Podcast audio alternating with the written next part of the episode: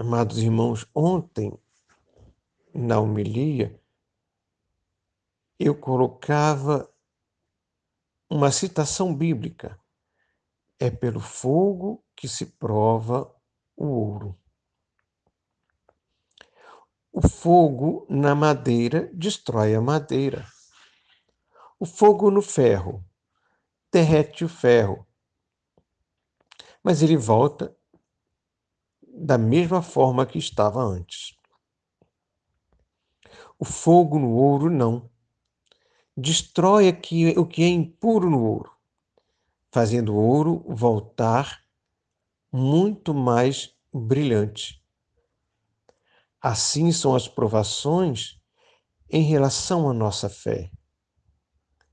A provação vai destruir o que é impuro e fazer ressaltar a fé que vale muito mais do que o ouro, como diz São Pedro.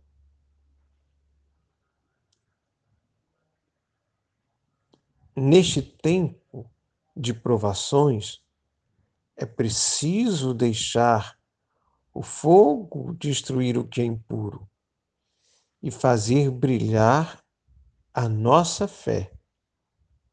Tenhamos coragem porque, amados irmãos, o que vai nos deixar em pé não são as nossas forças humanas, mas é a ação de Deus em nós.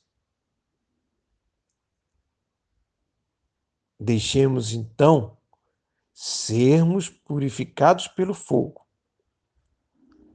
para que o humano fique de lado e ressalte o divino em nós. Não é este o propósito da Páscoa? Louvado seja nosso Senhor Jesus Cristo.